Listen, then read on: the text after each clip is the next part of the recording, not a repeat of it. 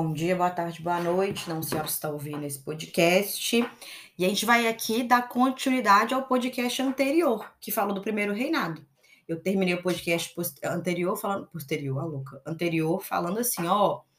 Aí o Dom Pedro foi embora, largou o filho dele aqui de cinco anos e aí entrou as regências. Mas isso é assunto para outro podcast, que é esse daqui. Então, neste momento, eu estou entrando basicamente no período regencial que cronologicamente vai de 1831, a abdicação do Pedro, até 1840, quando inicia o segundo reinado por meio do golpe da maioridade. Estou aqui na minha frente com a Constituição de 24 aberta, e no capítulo 5 dessa Constituição, no artigo 121, a gente tem da regência na menoridade ou impedimento do imperador. Então, tudo que eu vou falar aqui a partir de agora está previsto e estabelecido nessa Constituição.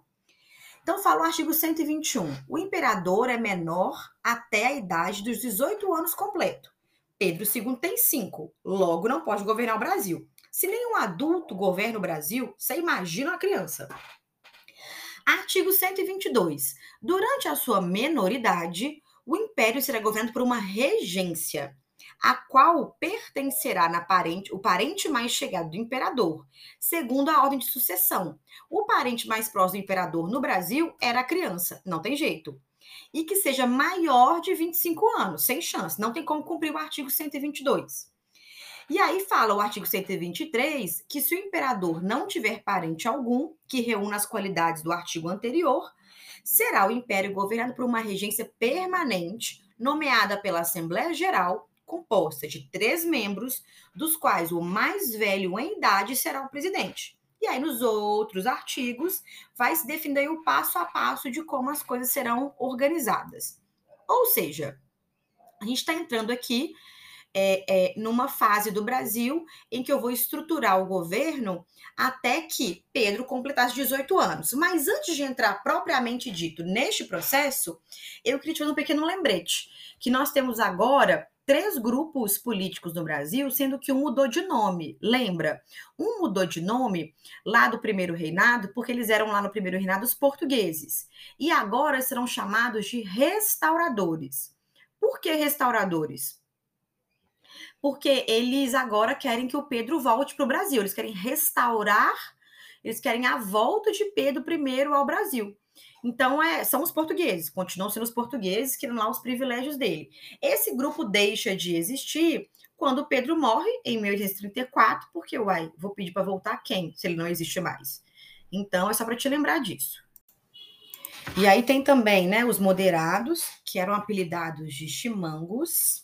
Chimango é um tipo de é um tipo de ave de rapina que é que é muito comum no sul do Brasil e ele é uma ave classificada assim como oportunista, caçadora, sabe? E os moderados receberam esse apelido dos liberais, dos liberais exaltados, né? Então, como se eles fossem oportunistas, enfim. É, então, foi, era é um apelido da época. E tem também os exaltados, que nós vimos que tem um apelido mais esquisito aí, né? Jurujubas ou farroupilhas, e o que, que isso tem a ver? Farroupilha é um termo usado no Brasil desde o século XVIII para definir pessoas com ideias exaltadas, sabe? Com ideias políticas exaltadas. Então, é, no Rio de Janeiro, no século XIX, já circulam jornais é, falando sobre sobre isso, sabe? Que tinham esses nomes, tipo Jurujuba dos Farroupilhas, Matraca dos Farroupilhas, são jornais de 1831 que circulavam ali é, é, no Brasil. Então, farroupilha é um termo que era meio que para fazer uma analogia, tipo assim, os, os são os colotes da, da Revolução Francesa, sabe?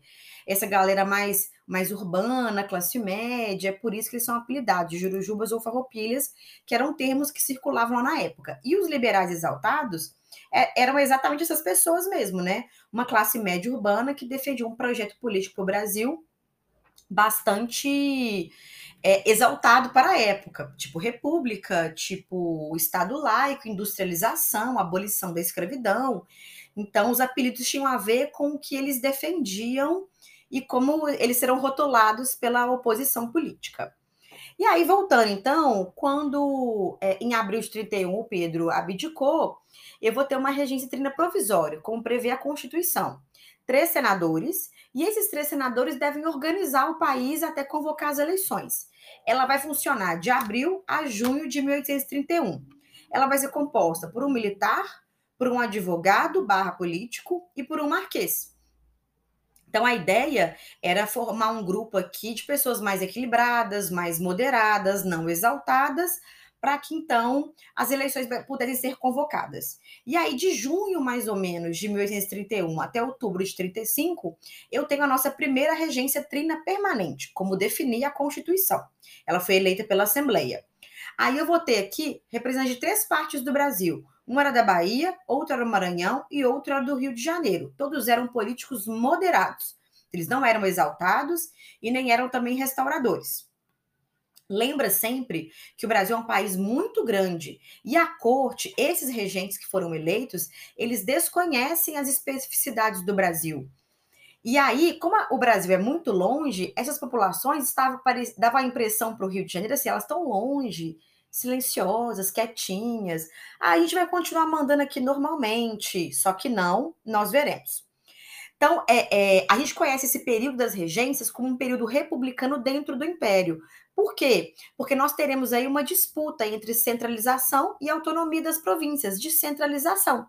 Então, nós seremos marcados aí por algumas medidas descentralizadoras e que eram inéditas no Império Brasileiro. Então, lembra que o primeiro reinado era muito centralizado, o período regencial é chamado de republicano dentro do império, porque eu vou experimentar medidas descentralizadoras. E o segundo reinado volta a ser centralizado de novo. E como não tem rei, gente, como não tem uma figura que centraliza em si a imagem do Brasil, o que é o Brasil, isso liberou a imaginação popular para poder pensar politicamente o Brasil de várias formas. Então, eu vou ter gente querendo república, eu tenho gente querendo se separar, eu tenho pessoas escravizadas querendo abolição. Então, a, a, a imaginação política do Brasil vai começar a fervilhar de emoções, já que não tem uma figura centralizadora.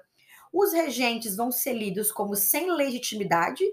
Quem é você aí, é, é, é regente é, que mora no Rio de Janeiro, que representa a Bahia, para mandar aqui no Grão-Pará? Quem é você, regente eleito aí pelo Maranhão, para mandar aqui no Rio Grande do Sul? Então, eles eram esvaziados de legitimidade. Eles davam a sensação que eles representavam apenas o Rio de Janeiro. Isso é muito importante para as rebeliões regenciais. Lógico, também as péssimas condições de vida. Então, medidas que vão se destacar aí nessa regência trina permanente, entre 31 e 35.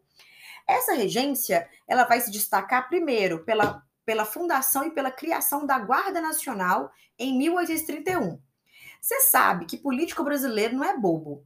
Eles não criaram a Guarda Nacional porque eles são pessoas iluminadas e pessoas que querem o melhor para o Brasil. O que, que os regentes perceberam? Perceberam a Guerra da Cisplatina no primeiro reinado, perceberam a Confederação do Equador no primeiro reinado. E nós não tínhamos um exército. Pagamos mercenários e esses mercenários é, é, é, é que combateram as, é, as, as revoltas locais. Então, a Guarda Nacional ela foi criada para combater as rebeliões locais e tentar garantir aí alguma estabilidade política para o Brasil.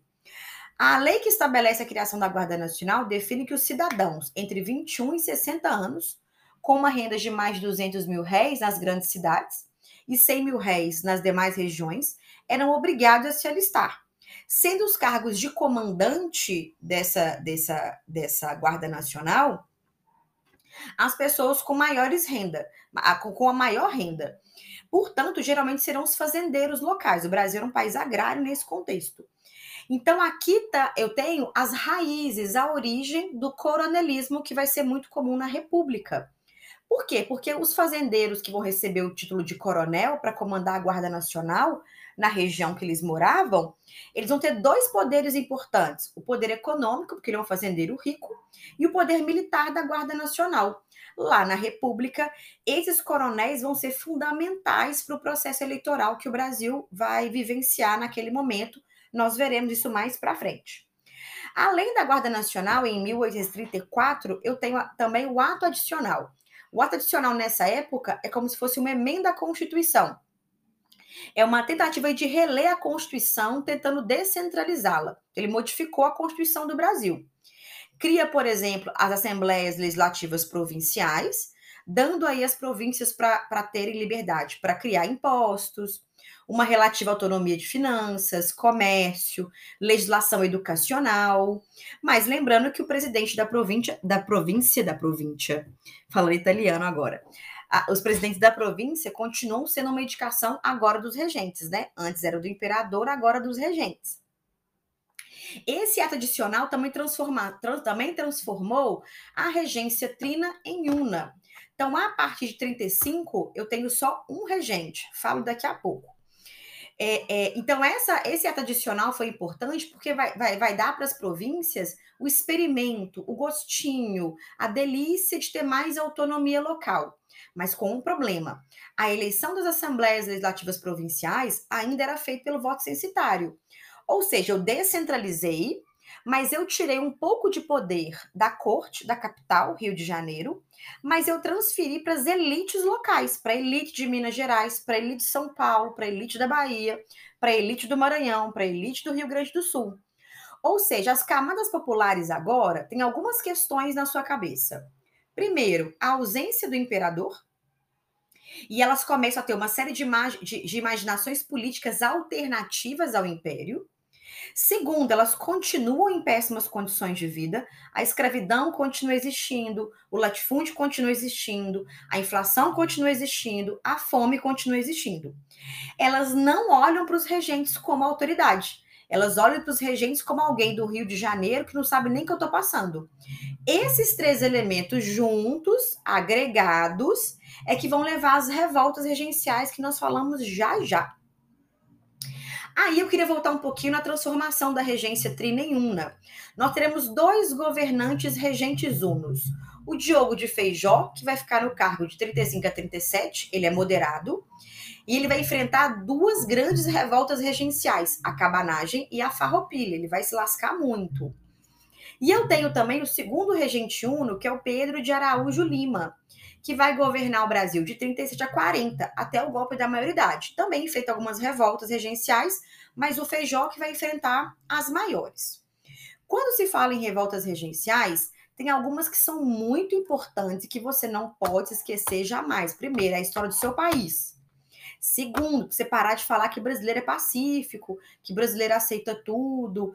Ai, acabei de, de lembrar de um meme aqui muito maravilhoso, de uma moça que estava sendo entrevistada Estava tendo uma manifestação, sei lá, e ela deu uma entrevista bizarra, dizendo: esses movimentos são.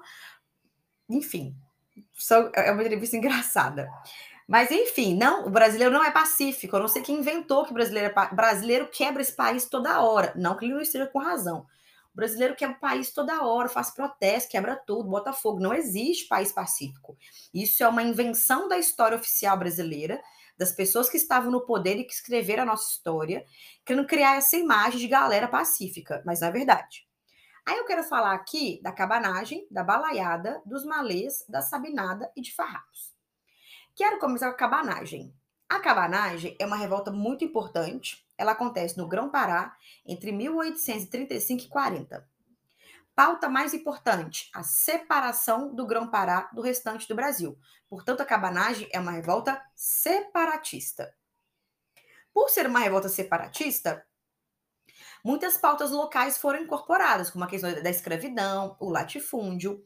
Tem esse nome porque os principais grupos que participam da cabanagem eram as camadas populares, que moravam em cabanas de palha, eram os cabanos, cabanagem. Foi uma revolta fortemente esmagada pelo governo imperial, uma das coisas mais violentas da história do Brasil. Quase que metade da população da região, da província, morreu devido aos combates. E você fala como é que o Brasil é pacífico? Pacífico aonde? Porque desde o período colonial que o pau quebra aqui. Então, a cabanagem é uma revolta separatista importante de uma região que, naquele contexto, o Grão-Pará, muito isolado, muito distante, e que olhava para o Rio de Janeiro, para os regentes, e falava assim: Mona, você não me representa. Você nem sabe o que eu preciso, você não sabe o que, quais são as minhas necessidades. Eu quero me separar porque eu quero aqui um, um, um território independente. Então, lembra que apesar do Pedro I ter conseguido manter o país unido, o desejo de separação não morreu, não, hein? Tá vivíssimo aí entre as pessoas. Segundo Balaiada. A Balaiada vai acontecer em 38 e 41 no Maranhão. Tem esse nome porque as principais é, lideranças do movimento eram das camadas populares e eles faziam cestos, que na época chamavam-se de balaios. Então, tanto a balaiada quanto a cabanagem, quem participa? pessoas livres pobres, ex-escravizados, escravizados, tem ninguém da elite local participando. Eles pediam a extinção da Guarda Nacional. Por quê? A Guarda Nacional não foi criada para proteger a população brasileira. Ela foi criada para massacrar a população brasileira. Ela foi criada para preservar os interesses da elite brasileira. Então, se eu, Renata, sou uma pessoa que faço parte das camadas populares, para mim não tem sentido a Guarda Nacional existir porque ela existe para me bater, para me violentar, para me suprimir. Então, a extinção da Guarda Nacional. Também, nesse movimento, eu tenho insatisfações sobre desigualdade social, inflação, fome, distribuição de terras, permanência da escravidão, também esmagada pelas tropas imperiais. Revolta dos Malês, uma das mais importantes. Anota aí, uma das mais importantes. Por quê? Porque é uma revolta muito específica, é uma revolta com características muito específicas e que, portanto, é muito importante. Ela aconteceu em 1835 em Salvador, na Bahia. Então, eu vou gastar um pouquinho mais de tempo aqui nos malês, porque eles são muito importantes. Malês significa é, professor, senhor muçulmano, e era um termo utilizado no Brasil, malês, é, no século XIX, para designar é, é, negros muçulmanos. Eu não tenho malês só na Bahia, eu também tenho em Pernambuco, Alagoas, Rio de Janeiro. Mas no caso da Bahia, de Salvador, eu tenho a revolta dos malês que tem essa especificidade. Vale lembrar que a Bahia é, o local é a cidade mais negra fora da África. Então, dentro do território baiano, de, a Bahia não, né? Salvador é a cidade mais negra fora da África.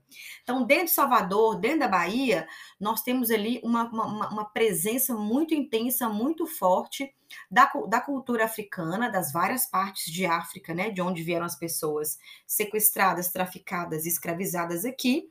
E a Revolta dos Malês vai trazer esse destaque para esse grupo muçulmano. Tá, tá aí a primeira especificidade: é um grupo de muçulmanos. E é bom lembrar que o Brasil não tem liberdade religiosa.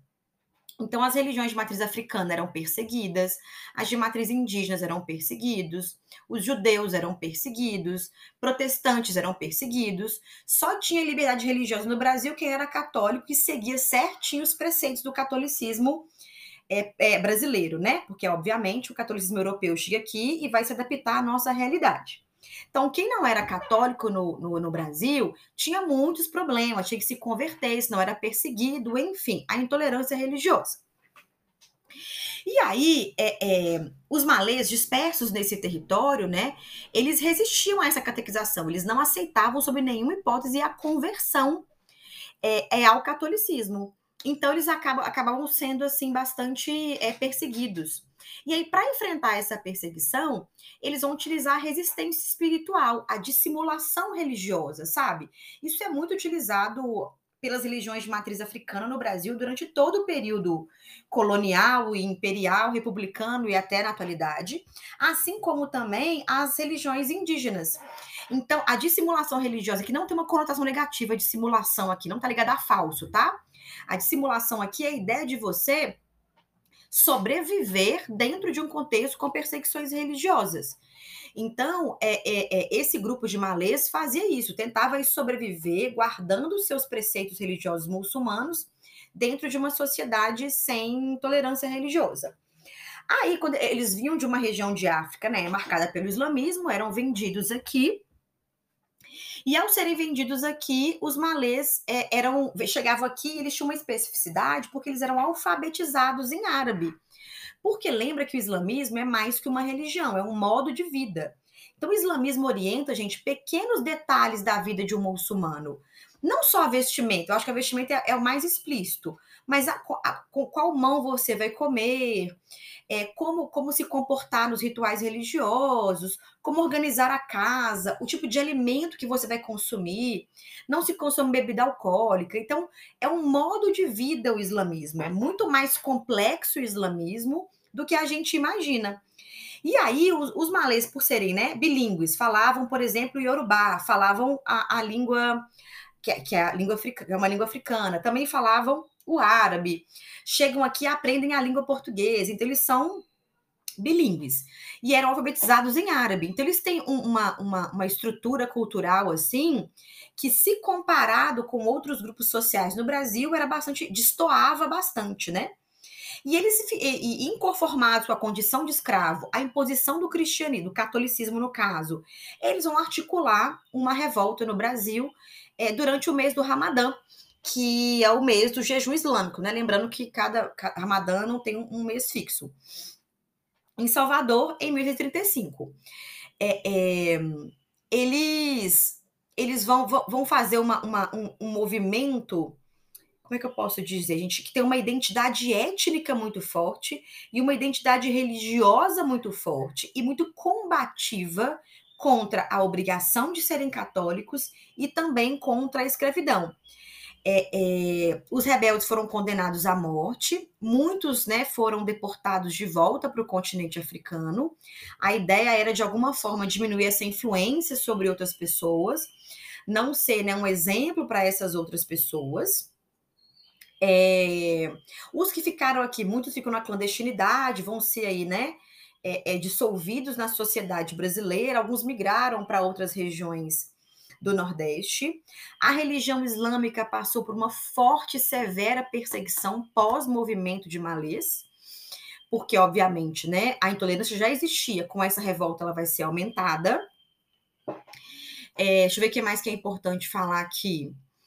É, os malês, então, passam por uma desestruturação, vão ser muito hostilizados também pela população local é, e também pela população de afrodescendentes, né? Porque é, os malês, no primeiro momento, vão defender a, como principal pauta a liberdade para pessoas escravizadas de origem africana. Então, é, os malês, no, no, no, momento em que a revolta está acontecendo, eles não estavam discutindo e pautando a libertação de escravos de origem brasileira. Então, isso também faz com que eles sejam hostilizados pela população local. É só para fechar, os malês faziam várias atividades no, no Brasil colônia, marceneiro, pedreiro, professores, douradores de imagem, enfim, nós temos aí uma variedade de trabalhos e uma variedade de presença dos malês no território brasileiro. A Sabinada, por sua vez, vai acontecer em 1837, na Bahia, e a Sabinada é uma, é uma revolta, assim, meio classe média urbana ele, ela não é separatista como a cabanagem. Em que sentido? A Sabinada ela, ela propõe a separação da Bahia do restante do Brasil até o Dom Pedro I é, chegar a Dom Pedro I, Dom Pedro II chegar à maioridade e ter uma nova Assembleia Constituinte para uma nova Constituição. Então, eles não são separatistas para sempre, eles queriam só esperar o Pedro fazer 18 anos para convocar uma nova Constituição, para ela ser mais descentralizada e aí eles voltariam a fazer parte do Brasil, também fortemente massacrada. E eu acho que a mais famosa de todos que nós conhecemos aqui é a Guerra dos Farrapos. A Guerra dos Farrapos também é separatista, eles até fundam a República Juliana, né? Eles ficam 10 anos brigando com o Império Brasileiro, entre 35 e 45, e eles sempre se declararam independentes nesse intervalo de tempo.